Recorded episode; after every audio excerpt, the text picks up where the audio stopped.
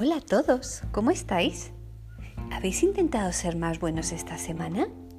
Seguro que sí. Os voy a contar esta semana la vida de una santa que a primeras no pareciera que tuviera una vida espectacular, pero fue una grandísima santa y logró cosas maravillosas. La santa de esta semana se llama Maravillas de Jesús, o como la conocían todos, la Madre Maravillas. Maravillas nació en Madrid a finales del siglo XIX.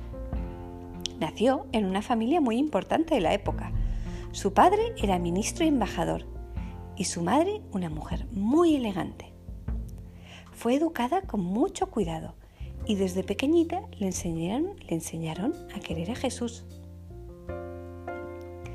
A Maravillas desde muy pequeñina le preocupaban mucho los pobres y siempre rezaba por ellos. Con 21 años, a pesar de tener muchos chicos que querían casarse con ella, ella quería dedicar su vida a Dios, por lo que entró en un convento de carmelitas. Las carmelitas son monjas de clausura y contemplativas, lo que significa que viven dedicadas a rezar y viven muy humildemente y no salen del convento todo el mundo quedó muy impactado. Decían, pero si Maravillas es una joven guapa, educada y de buena familia, ¿para qué se mete a monja? No entendían el amor inmenso que tenía Maravillas por Jesús. Cuando entró al convento había muy pocas monjitas jóvenes. Eran todas más bien viejecitas. Pero Maravillas rezó y rezó para que el convento se llenara de vocaciones y Dios la escuchó. Pronto eran tantas monjas que no entraban en un solo convento, así que Maravillas se dedicó a fundar varios conventos por España. En 1931 empezó en España una época muy terrible, donde se perseguía y encarcelaba e incluso mataba a quien fuera sacerdote o monja. La Madre Maravillas sabía que tenía que confiar en Dios, que Dios los cuidaría. Se quedaba muchas noches rezando toda la noche para que la locura acabara. Pero la locura no acababa. Tristemente, en España estalló una guerra civil, que significa que se pelean personas del mismo país, unos contra otros. Fue en esta época que prohibieron que las monjas siguieran siendo monjas y les quitaron el convento. Y a todas las monjitas las metieron en la cárcel. Con la ayuda de alguien bueno lograron escapar y se refugiaron en casas de gente buena que quería ayudar. La Madre Maravilla salía todas las semanas a escondidas a visitar a tantas monjitas que no podían salir por miedo a que las atraparan. Pero ella no tenía miedo confiaba que Dios la cuidaría. Afortunadamente, la guerra terminó y pudieron volver a su convento. La Madre Maravillas dedicó el resto de su vida a cuidar de los pobres y a fundar otros conventos. Fundó un pueblo con casas y colegio para pobres pegadito al convento y del que se ocupaba personalmente. ¿Sabéis cuántos conventos fundó a lo largo de su vida? 12, de los cuales 10 en España.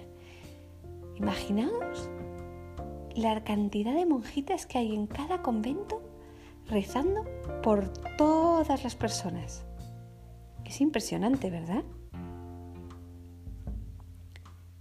¿Sabéis cuánto tiempo pasó desde que murió hasta que la hicieron santa? 25 años es muy, muy, muy poquito tiempo. Y esto se debe a que toda su vida demostró y vivió con tanto amor a Dios que no costó nada demostrar que era santa. ¿Os ha gustado la vida de Santa Maravillas? Es una santa a la que yo quiero muchísimo y os voy a contar la historia de por qué. Yo tengo un hermano pequeño al que quiero mucho. Ahora ya es mayor y va a la universidad, pero cuando tenía cuatro años se enfermó de cáncer. Tuvo que ir al hospital para que lo operaran. Y en la habitación de al lado había enferma una monjita carmelita. que cuando se enteró que había un niño enfermo en la habitación de, de al lado de la suya, nos hizo llegar una estampita de la Madre Maravillas, que todavía era beata. Nosotros no sabíamos quién era, pero le pedimos su intercesión. ¿Y sabéis qué pasó? Pues que mi hermano se curó y se curó de un modo que los, los médicos no podían creer. ¿Y sabéis qué más? Pudimos estar en su canonización el mismo año que mi hermano se curó. Os propongo que esta semana le pidáis a la Madre Maravillas que interceda por algo que lleváis en vuestro corazón, algo que os cueste o algo que os dé alegría, lo que queráis. Le podéis pedir a la Madre Maravillas que interceda. ¿Qué significa que interceda? Significa pedirle que os ayude a que vuestra oración le llegue a Dios y que Dios la escuche con especial atención.